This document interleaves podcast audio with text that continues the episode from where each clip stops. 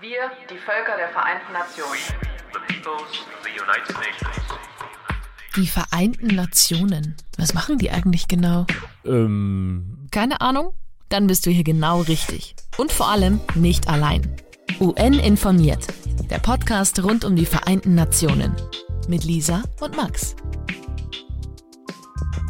hi und schön, dass ihr wieder bei UN informiert eingeschaltet habt. Wir nehmen heute eine Folge leider zum zweiten Mal auf. Für euch ist sie neu. Wir reden jetzt nochmal drüber, denn beim letzten Mal, als wir die kurz vor Weihnachten schon mal aufnehmen wollten, hat dann leider die Technik gestreikt und dann sind ganz viele andere Sachen noch dazwischen gekommen und andere Themen. Aber das ist ein wichtiges Thema, das wir heute für euch haben. Deswegen haben wir gedacht, das gehen wir jetzt nochmal an. Bevor ihr gleich erfahrt, worum es geht, äh, freut es mich sehr, dass Lisa mit da ist. Lisa, wie geht's dir? Mir geht's sehr gut. Ähm, ihr wisst ja, dass ich umgezogen bin, aber ja, es ist einfach super viel los, aber bei dir wahrscheinlich auch nicht weniger, oder? Ja, ich habe jetzt äh, zwar nicht das Land gewechselt, aber äh, immerhin steht jetzt der Endspurt zum Examen an. Das werde ich jetzt auch noch ein paar Mal sagen, aber es sind jetzt die letzten Monate. Dementsprechend, ja, jetzt nochmal Vollgas geben. Vollgas geben und nebenbei eben dann manche Podcast-Folgen auch zweimal aufnehmen. Ja, weil wir beide äh, immer gerne nicht so viel zu tun haben. Ja, Offensichtlich noch nicht genug, wenn wir unsere Technik noch nicht im Griff haben. Ja, also hier war das Problem tatsächlich, dass äh, wir einfach mit der Technik bei der Aufnahme kurz vor Weihnachten nicht zurechtgekommen sind. Es war ja schon so Adventsstress und wir haben gedacht, okay, wir haben eine Bombenfolge aufgenommen, die uns inhaltlich auch richtig viel Spaß gemacht hat Voll. Und hören uns die danach an und es war einfach nur ein absolutes Gequietsche und Gescheppere auf der Aufnahme. Aber dann dürfen wir das Thema, das uns beiden ja echt sehr, sehr liegt, nochmal aufnehmen. Aber jetzt haben wir es oft genug gesagt. Lisa, worum geht's denn heute? So, das Thema heute ist der UN-Menschenrechtsrat. Da wollten wir unbedingt mit euch drüber reden, wie Max gesagt hat, weil es einfach ein super zentrales, ein super zentraler Teil des ganzen UN-Systems ist und das ist der UN-Menschenrechtsrat bzw. UNHRC. Und damit ihr euch ein bisschen an die Abkürzung gewöhnt, versuchen wir die heute ein paar Mal zu benutzen. Ganz genau, aber wir werden das so machen wie sonst auch, ähm, dass wir erstmal versuchen wollen, die Grundlagen zu legen. Und neben der Organisation sind es jetzt eben die Grundlagen zu den Menschenrechten. Und nachdem wir uns beide ja da relativ viel schon mit auseinandergesetzt haben, aber du ja auch in deiner kompletten Masterarbeit, darfst du mal die Grundlagen zu Menschenrechten raushauen, die für unsere HörerInnen interessant, wichtig, spannend sind. Ja, mache ich gerne, aber du weißt ja, unterbrich mich oder ergänz mich da gerne, weil ich muss sagen, ist dein Studienschwerpunkt.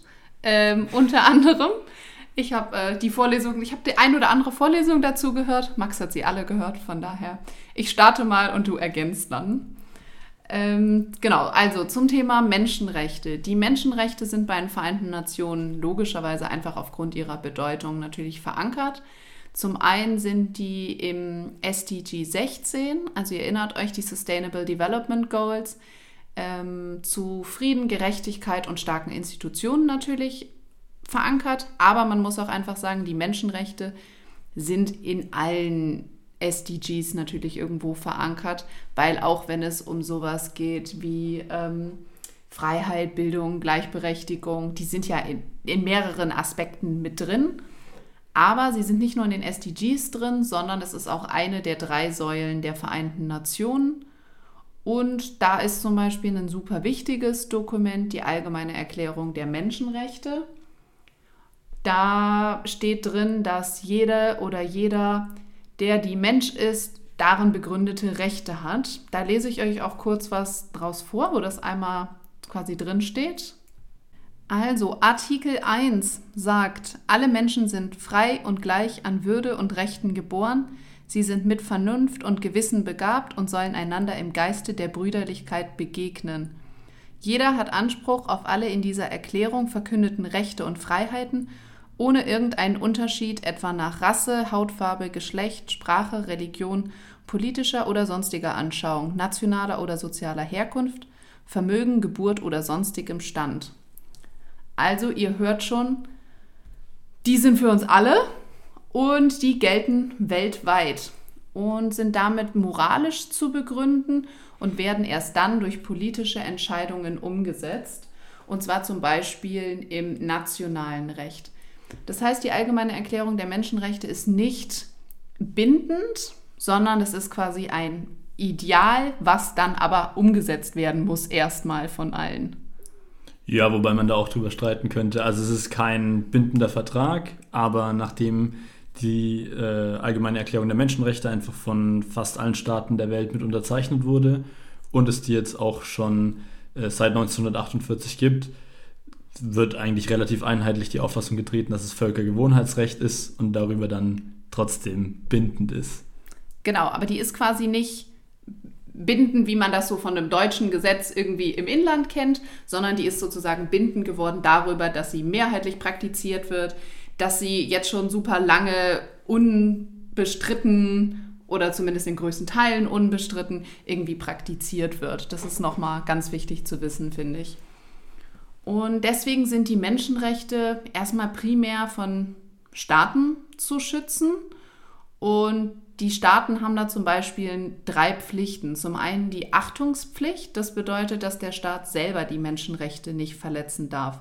Also beispielsweise durch die Polizei als ausführendes Organ des Staates. So wie wir jetzt beispielsweise bei Myanmar geredet hatten vor vier Wochen, glaube ich. Ähm, das ist eine Achtungspflicht des Staates, dass die Polizei die Menschenrechte des Volkes nicht verletzen darf. Dann gibt es Schutzpflichten, zum Beispiel, dass die Gesetzgebung des Landes so sein muss, dass man gegenüber Dritten geschützt ist.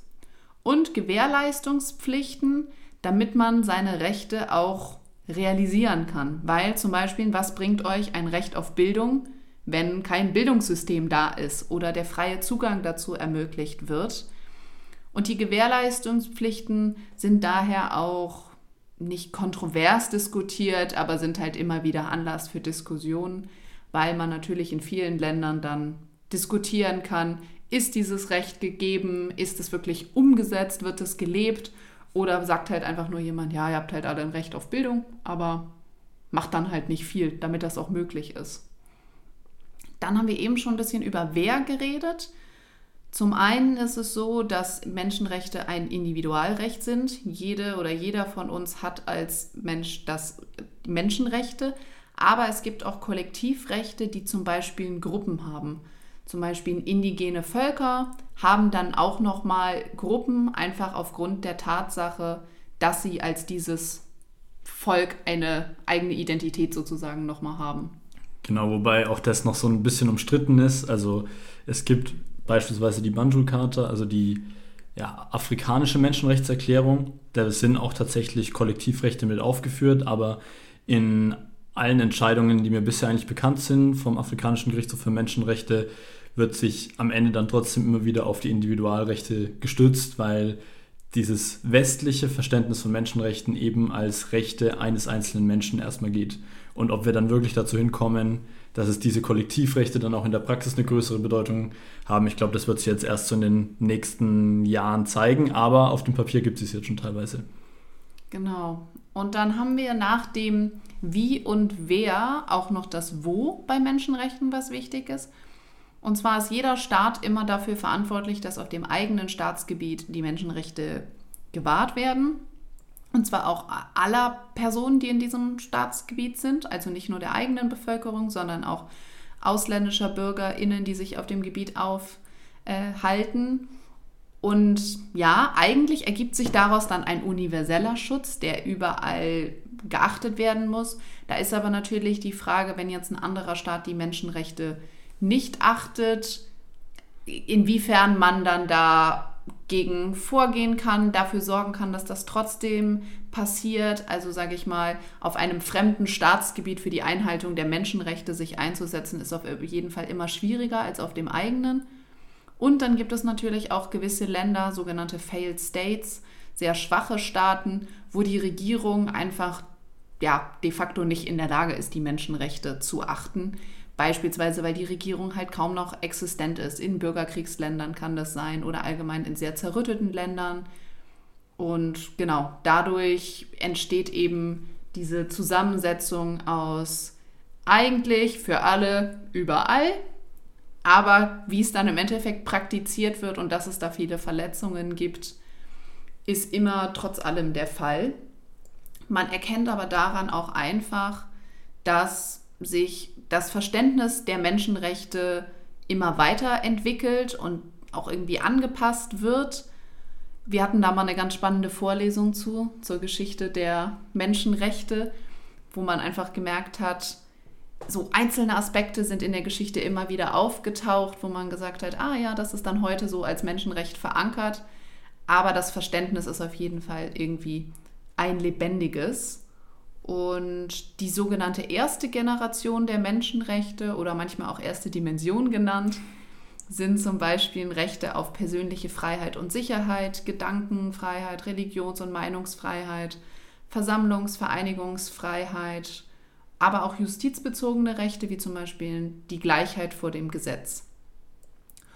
Und dann gibt es noch zusätzliche ähm, ja, Abkommen, rechtliche Dokumente, Zusatzprotokolle zum Beispiel, die sich nochmal mit einzelnen Punkten auseinandersetzen. Da gibt es zum Beispiel was gegen das Volk, ähm, zum, ich wollte gerade sagen gegen Folterverbot, aber es ist gegen Folter und für Folterverbot.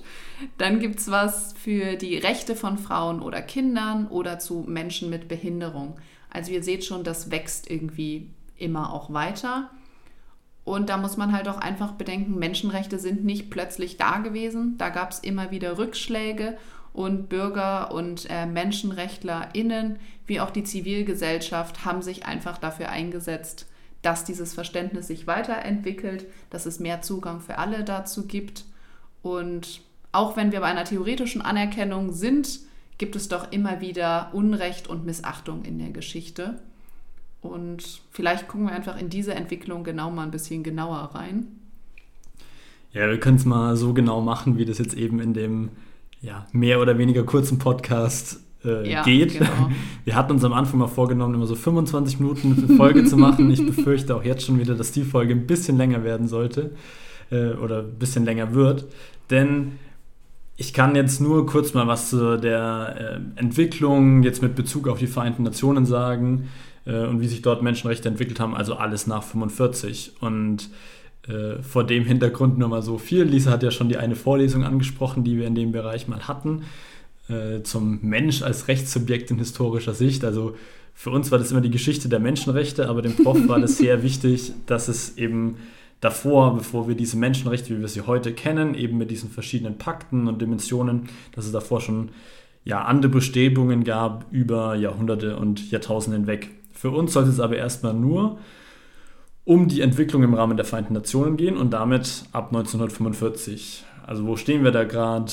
Die äh, schrecklichen Erfahrungen des Holocausts sind gerade erst vorbei und äh, auch der Kolonialismus ist in ja doch großen Teilen der Welt immer noch stark vorhanden.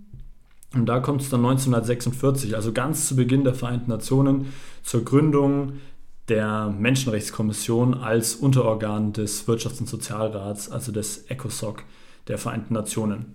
Und die Aufgabe dieser Menschenrechtskommission am Anfang war eigentlich die allgemeine Erklärung der Menschenrechte, die Lisa euch ja vorhin schon vorgestellt hat, auszuarbeiten. Und damit waren die eins der ersten Gremien der Vereinten Nationen überhaupt. Also ich glaube, die wurden in der ich glaube, in der zweiten oder dritten Sitzung beschlossen. Das zeigt auch wieder, welche große Bedeutung auch innerhalb der Vereinten Nationen einfach bei den Menschenrechten liegt.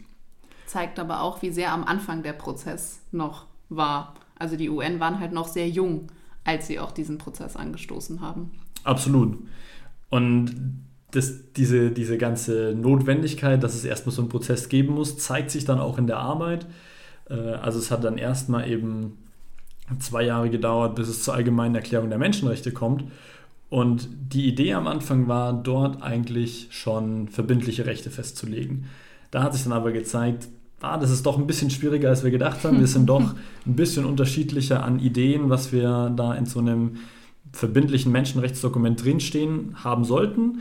Deswegen wurde nach zwei Jahren die Allgemeine Erklärung der Menschenrechte als politisches Dokument beschlossen.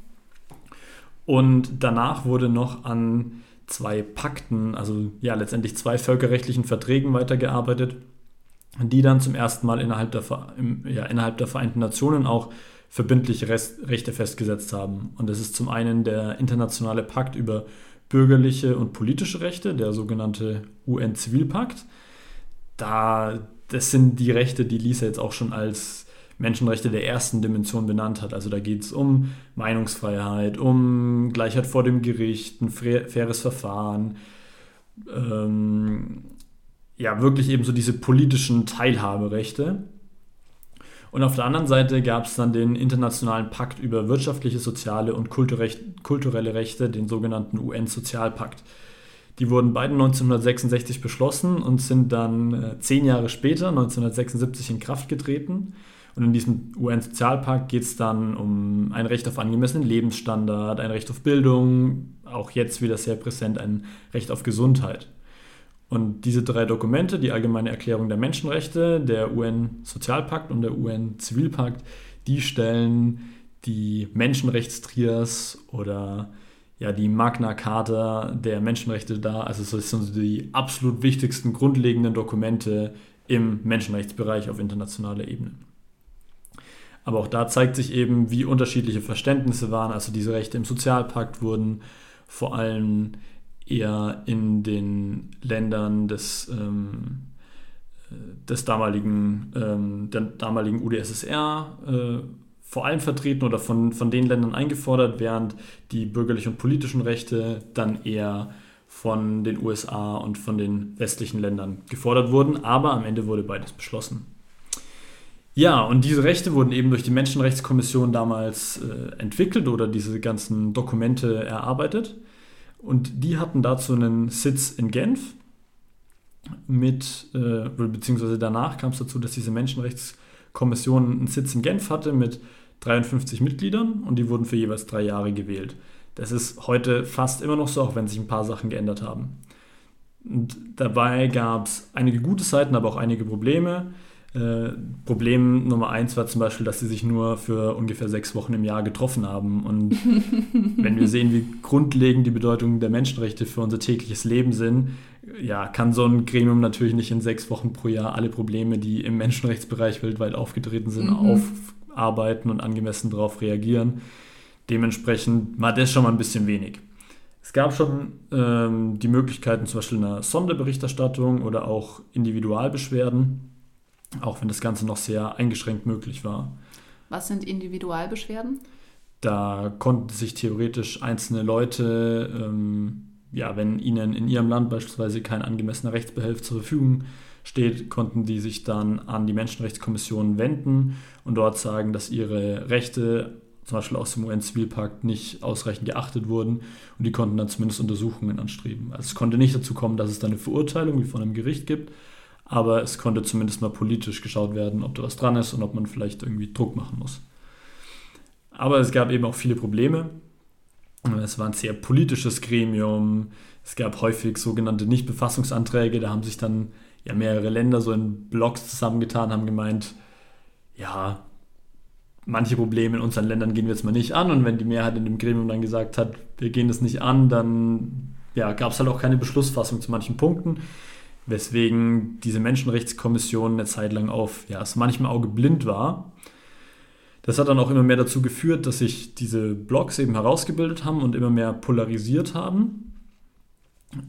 Vor allem, weil auch viele der Mitglieder auch menschenrechtsverletzende Staaten waren, die es eben durch, ja, durch Vetternwirtschaft oder wie man es nennen will, aber eben durch politische Absprachen geschafft haben, dass sie dann nicht dafür verfolgt wurden und äh, einfach mit ihren Menschenrechtsverletzungen weitermachen konnten. Insgesamt hatte also diese Menschenrechtskommission einfach keine Schlagkraft. Und da wurde dann irgendwann eingesehen, dass darauf reagiert werden muss. Und dann hat der damalige UN-Generalsekretär Kofi Annan, der äh, von 1997 bis 2006 Generalsekretär war, dann Reformbestrebungen äh, ja, vor, vorangetrieben und hat eine Fachgruppe für Reformen eingesetzt. Und die hatten verschiedenen Vorschlag erarbeitet, beispielsweise, dass das neue Gremium dann Hauptorgan werden soll, also damit das siebte Hauptorgan der Vereinten Nationen wäre und viel, viel mehr selbst beschließen darf. Also zum Beispiel, dass sie direkt MenschenrechtsbeobachterInnen entsenden könnten und dergleichen. Aus meiner Sicht kam es dann leider nicht dazu, ähm, sondern es wurde dann 2006 der Menschenrechtsrat als ja, letztendlich Menschenrechtskommission 2.0, aber jetzt eben unter dem Namen Menschenrechtsrat als Nebenorgan der Generalversammlung geschlossen. Auch da gab es direkt mal Kritik, unter anderem von den USA, die da jetzt noch ein paar Mal auftauchen werden. Ähm, damals hat die USA nämlich gemeint, dass dieser Menschenrechtsrat weiterhin nicht stark genug, nicht schlagkräftig genug ist. Und äh, auch die Frage einfach war, ob da wirklich alle zur Rechenschaft gezogen werden, was so manche Länder vielleicht aus anderen, ähm, anderen Überlegungen in Zweifel gezogen haben. Da muss man auch sagen, ja, gut, die USA war jetzt auch nicht frei von Menschenrechtsverstößen, ne? Ach, cool, dass die das gefordert haben. Also die bauen schon auch genügend Mist. Ja, das Verständnis ist da einfach, dass die, äh, die USA doch einfach in weiten Teilen die Menschenrechte hochhalten und weltweit verteidigen und dergleichen.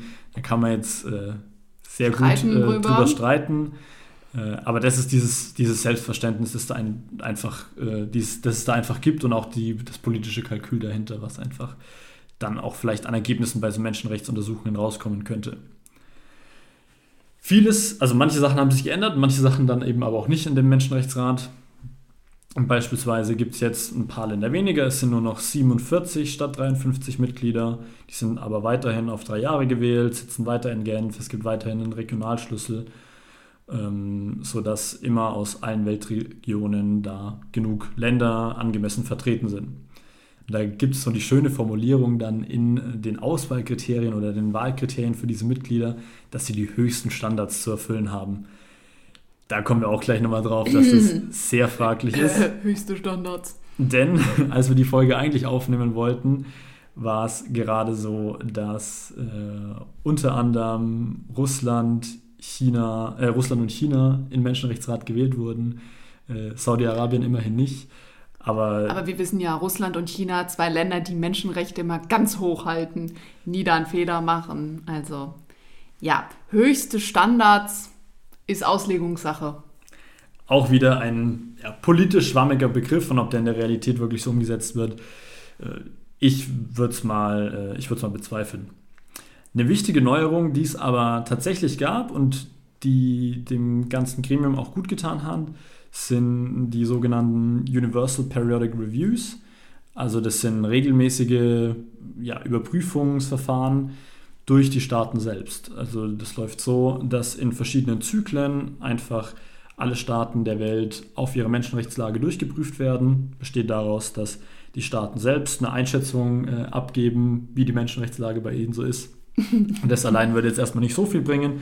Dann wird aber auch seitens der Vereinten Nationen selbst, äh, also durch das Generalsekretariat und die Unterorganisationen, ein Dokument erarbeitet, in dem die Vereinten Nationen eine Abschätzung über die Menschenrechtslage eingeben und äh, es gibt dann immer noch eine Möglichkeit zur Berichterstattung durch zivilgesellschaftliche Organisationen wie beispielsweise Amnesty International oder Human Rights Watch, lokale Menschenrechtsorganisationen und so weiter. Und so kann sich dann ein ganz gutes Bild zumindest über die Menschenrechtslage ergeben. Und zumindest in halt so regelmäßigen Abständen werden die Länder dann eben beleuchtet. Also halt nicht alle Länder die ganze Zeit, aber halt irgendwie in festgelegten Intervallen müssen die halt durch dieses Universal Periodic Review durch. Absolut. Und weil wir ja vor kurzem über Myanmar geredet haben, beispielsweise war, wurde Myanmar jetzt Anfang 2021 zum dritten Mal überprüft mit teils sehr scharfer Kritik, was, äh, was an Punkten alles fehlt, was an Menschenrechtsverletzungen begangen wird. Aber auch da zeigt sich vielleicht, dass die, die direkte Konsequenz, wie wir es ja in der, ähm, in der Folge 12, als wir über Myanmar geredet haben, auch schon angesprochen haben, die direkte Konsequenz ist leider nicht so groß. Aber nichtsdestotrotz ist dieses Überprüfungsverfahren zumindest schon mal sehr gut, um Sichtbarkeit für Menschenrechtsverletzungen zu schaffen. Ja, und dann gibt es eben weiter die Möglichkeit, Sonderberichterstatterin, SonderberichterstatterInnen für verschiedene Länder oder Themen einzusetzen. Beispielsweise gibt es eine Sonderberichterstatterin zum Recht auf Wohnen, ähm, zur äh, Religionsfreiheit. Da durften wir zum Beispiel mal einen, den damaligen Sonderberichterstatter auch schon in Bayreuth begrüßen. Ja, ähm, und auch wenn Deutschland jetzt beispielsweise nicht mehr im Sicherheitsrat ist, im Menschenrechtsrat ist Deutschland noch bis einschließlich 2022. Jetzt ist aber auch hier noch nicht alles perfekt. Es gibt immer noch ein paar Probleme. Wir haben es schon angesprochen, die Wahl der Mitglieder. Mit den höchsten Standards ist das so ein bisschen fraglich. China ist aktuell vertreten, Russland ist aktuell vertreten. 2010, äh, 2011 war Libyen mit dabei, Saudi-Arabien war 2016 mit dabei. Ich glaube nicht, dass sie zu diesen Zeitpunkten oder aktuell die höchsten Standards äh, erfüllen, die wir an Länder stellen sollten, wenn sie in Menschenrechtsrat sind. Und naja, es gibt auch wieder eine politische Ausnutzung. Also es gibt sehr, sehr viele Resolutionen, vor allem gegen Israel. Und unliebsame Untersuchungen werden teilweise unterbunden. Also beispielsweise gab es mal den Versuch, äh, Untersuchungen im äh, Sudan anzustreben, die wurden dann auch politisch unterbunden. Jetzt nach gibt es aber auch wieder eine ganz interessante Neuerung, denn eigentlich sind die USA mal aus dem Menschenrechtsrat ausgetreten, beziehungsweise haben auf ihren Sitz, den sie damals gewählt wurden, verzichtet.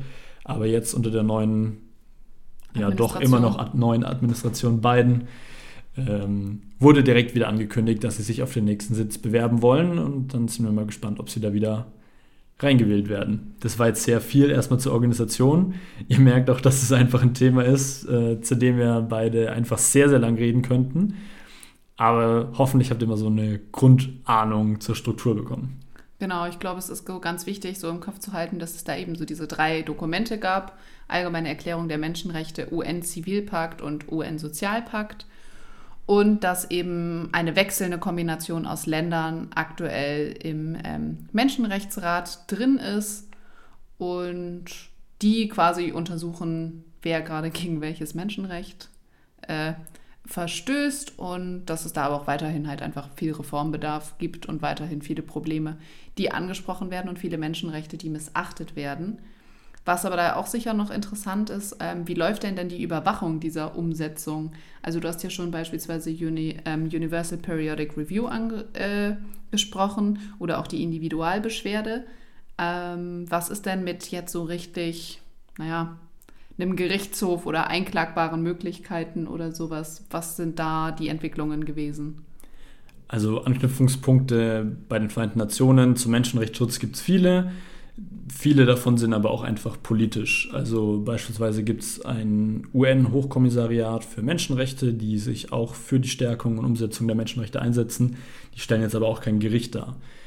Was es aber gibt, ist äh, hier vor allem dann der Internationale Strafgerichtshof, der ähm, ja leider nicht von allen Ländern, denen leider nicht alle Länder beigetreten sind, aber dort gäbe es halt die Möglichkeit, äh, auch Menschenrechtsverletzungen dann direkt anzuprangern und auch gerichtsfest zu verurteilen und theoretisch auch vom Internationalen Gerichtshof äh, ist beispielsweise ein Verfahren anhängig von Gambia gegen Myanmar äh, vor dem Hintergrund der, des Genozids an den Rohingya. Auch da ist es möglich, dass dort Menschenrechte eingeklagt werden können. Das ist aber dann nur für die Staaten untereinander möglich. Okay, aber grundsätzlich ist es ja schon so, dass die Menschenrechte eigentlich universell gelten, richtig? Von der Idee auf jeden Fall schon. Also von der Idee sollen sie universell für alle ohne Unterschied gelten. Man muss aber auch sagen, ich glaube, wir können an der Stelle froh sein, in Europa zu leben. Hier haben wir dann doch noch mal zusätzliche Mechanismen und Rechte, die irgendwie festgehalten sind. Und ja, das ist, kompensiert, glaube ich, an einigen Stellen doch die Lücken, die da im UN-System sind. Und wir haben, glaube ich, in Europa da tatsächlich den umfassendsten Schutz, auch gerade mit einklagbaren Rechten beispielsweise. Das absolut. Ich habe eine Arbeit mal geschrieben über den Menschenrechtsschutz im EU-Recht gegen gezielte UN-Sanktionen. Und da hat sich auf jeden Fall für mich eingeprägt, da wurde immer wieder davon gesprochen, dass wir hier in Europa eine Insel der Glückseligen sind, was den Menschenrechtsschutz angeht. Und das stimmt in Teilen auf jeden Fall. Mhm. Wir können uns auf die Europäische Menschenrechtskonvention berufen. Wir haben die äh, EU-Grundrechtecharta und auch mit äh, dem Europäischen Gerichtshof und dem Europäischen Gerichtshof für Menschenrechte auf jeden Fall zwei starke Institutionen, die sich für den Menschenrechtsschutz einsetzen. Wobei ich das insofern schon einschränken müsste, dass wir hier mittlerweile ein bisschen schauen müssen, für wen diese Menschenrechte dann am Ende gelten. Für alle gelten sie halt leider nicht. Also leider auch in Europa nicht. Äh, Gerade wenn man sich das Verhalten an den europäischen Außengrenzen anschaut, ähm, ja, sind wir bestimmt für sind wir bestimmt genau das, was es beschrieben wurde, eine Insel der Glückseligen, denn der Menschenrechtsschutz innerhalb von Europa ist vergleichsweise sehr gut. Dafür hat er auch, hat diese Insel auch sehr scharfe Kanten und sehr scharfe Zäune an ihren Außengrenzen. Ja. Aber dann sind wir auch eigentlich schon gleich bei dem Punkt, ähm, sind Menschenrechte unveräußerlich oder können die auch eingeschränkt werden? Das kommt immer so ein bisschen drauf an. Es gibt ein paar Verträge, in denen können manche politische, äh, manche juristischen Menschenrechte eingeschränkt werden. Beispielsweise, wenn es einen Notstand gibt, also da geht es dann wirklich um kriegerische Auseinandersetzungen, können beispielsweise nach Artikel 15 der Europäischen Menschenrechtskonvention manche Rechte dann für eine gewisse Zeit eingeschränkt werden. Aber ich vertrete die Meinung, dass es nichtsdestotrotz darüber hinaus auch moralische Menschenrechte gibt. Und diese moralischen Menschenrechte, die existieren aus sich heraus, aus der denknotwendigen, denklogischen ja, Anwesenheit von diesen Menschenrechten. Da könnten wir, glaube ich, zehn Folgen drüber machen, äh, weil wir da auch sehr lange gebraucht haben, um, das, ja, um diese Diskussion da wirklich zu einem Punkt zu bekommen. Juristisch sind sie eingrenzbar, moralisch eher nicht. Und dann kommt es natürlich immer darauf an, für welche Region dann die verschiedenen Verträge vielleicht wieder gelten. Denn da sind wir überall im juristischen Bereich, im moralischen Bereich können sie nicht eingeschränkt werden. Okay. Aber sie können ja schon auch verändert werden, richtig? Weil ich meine, es kommen ja einfach neue Themen auf. Das ist der, der Versuch, dass sich die Menschenrechte an die neuen Gegebenheiten immer wieder anpassen können. Vieles kann man mit den bestehenden Menschenrechten machen, aber man merkt auch, dass es immer wieder eine Bestrebung gibt, die Menschenrechte jetzt beispielsweise ins 21. Jahrhundert zu bringen und äh, Gentechnik, den Digitalraum oder dergleichen noch genauer mit anzusprechen. Manchmal bin ich mir nicht ganz sicher, ob ich das so begrüßenswert finde. Auf der einen Seite ist es natürlich schön, wenn wir Menschenrechte haben und auch zu vielen Bereichen. Die Gefahr besteht dann nur, dass wenn wir immer mehr Menschenrechte haben, würde ich mich schon fragen, ob jetzt ein ein neu geschaffenes Menschenrecht im digitalen Bereich äh, zur, zum Vergessenwerden, falls es ein Menschenrecht dann zum Vergessenwerden im digitalen Bereich geben sollte, ob das am Ende genauso viel wert sein soll wie das Recht auf Leben. Und die Gefahr, die ich darin sehe, ist, dass es dann zu einem... Die Masse der Menschenrechte dann irgendwann ja, dass es zu viel wird und wir uns nicht mehr auf diesen Kernbereich wirklich konzentrieren, auch wenn die anderen Rechte sehr, sehr wichtig sind. Aber vielleicht sind es einfach Rechte, die zugänglich sein sollten und nicht diesen harten Menschenrechtskern mitbilden sollten, damit da einfach nicht die Gefahr besteht, dass der irgendwann ausgehöhlt wird. Vielleicht ist aber auch da die Entwicklung, dass das nur daran liegt, weil diese Themen noch neu sind. Also vielleicht haben quasi Leute als weiß ich nicht, Gleichberechtigung zum Beispiel aufgekommen ist, auch gesagt, hm, naja, ob das jetzt wirklich quasi zu den Kernsachen gehört. Und für uns sind das jetzt halt noch neuere Dinge, wo vielleicht die Leute in, weiß ich nicht, 100, 150 Jahren auch sagen, naja, das ist halt der absolute harte Kern. Also vielleicht liegt das halt auch einfach quasi an der für uns jetzt noch neuen, in Anführungsstrichen, sorry, ich Liebe, äh, es ähm, hier Anführungsstriche in die Luft zu machen und muss mich dann immer daran erinnern, dass ihr mich nicht seht. Also ich habe gerade neu in Anführungsstriche gesetzt. Ähm, ja, also die neuen Entwicklungen da quasi noch nicht so verankert sind wie halt die eher etablierten Menschenrechte. Ja, aber das zeigt ja auch wieder sehr gut dieses, dieses wandelnde Verständnis und diese Notwendigkeit, sich einfach kontinuierlich für Menschenrechte einzusetzen und auch damit auseinanderzusetzen. Denn die Angriffe auf diese Menschenrechte, egal ob auf diese, diesen harten Kern, die bestehenden, oder auch alles, was jetzt neu beschlossen wird, diskutiert wird, die Angriffe darauf sind zahlreich und deswegen ist es umso wichtiger, dass sich die Leute, die ja, diese Menschenrechte eben gut finden, sich dann auch dafür einsetzen und stark machen, damit wir uns dafür einsetzen, solange wir uns dafür einsetzen können. Ihr merkt schon, dass es einfach noch eine Menge Veränderungen in dem ganzen Prozess gibt und sich die Menschenrechte auch glücklicherweise, muss man sagen, halt weiterentwickeln. Aber auch, dass es, ja, wie gesagt, viele Mankos gibt und beispielsweise die, nicht Organe, aber die Akteure, die wir euch vorgestellt haben, das UN-Hochkommissariat für Menschenrechte, den Internationalen Strafgerichtshof, jetzt heute den UN-Menschenrechtsrat, dass die teilweise halt einfach noch nicht allumfassend die Menschenrechte garantieren und schützen können und weiterhin sehr politisch getrieben sind und auch der Reformprozess politisch getrieben ist.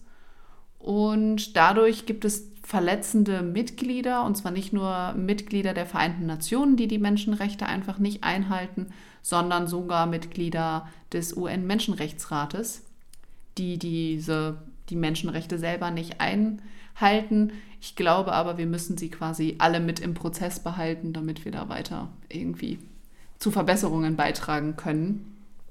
Leider ja. Auf der anderen Seite darf man auch nicht vergessen, welche positiven Seiten es alles gibt. Also gerade jetzt mit der Neuerung des Menschenrechtsrats 2006 haben wir dieses universelle Überprüfungsverfahren, das Universal Periodic Review, die Sonderberichterstattung und viele weitere Prozesse, durch die einfach immer wieder Licht auf Menschenrechtsverletzungen geworfen werden kann. Wir haben mit dieser Menschenrechtstrias aus Allgemeiner Erklärung der Menschenrechts, äh, Allgemeinen Erklärung der Menschenrechte, dem UN-Zivilpakt und dem UN-Sozialpakt eine sehr, sehr gute Grundlage für den Menschenrechtsschutz weltweit. Hier in Europa geht es uns sogar noch ein bisschen besser mit den zahlreichen regionalen Menschenrechtsdokumenten, die wir hier haben. Und wenn sich da auch einfach wieder mehr Länder dafür motivieren und einbringen lassen, dass sie sich wirklich stark für Menschenrechte einsetzen wollen, dann kann auch beispielsweise die Durchschlagskraft des Menschenrechtsrats weiter gestärkt werden, wenn sich eben vor allem die Länder mit den höchsten Standards dann auch auf diese Posten bewerben. Aber dann sind wir jetzt wieder bei einer sehr, sehr vollen Folge.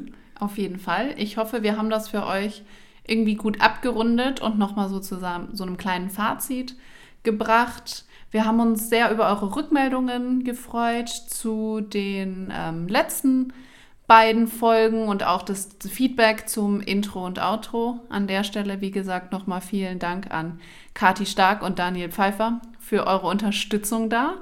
Und wir freuen uns, dass unsere HörerInnen äh, das Intro und Outro anscheinend auch cool fanden und nicht nur wir. Zum Glück waren nicht nur wir begeistert, ja. und genau, Vielen Dank euch fürs Zuhören und dann hören wir euch in zwei Wochen wieder. Servus. Our work is far from complete. Indeed, it will never be. UN informiert. Der Podcast rund um die Vereinten Nationen.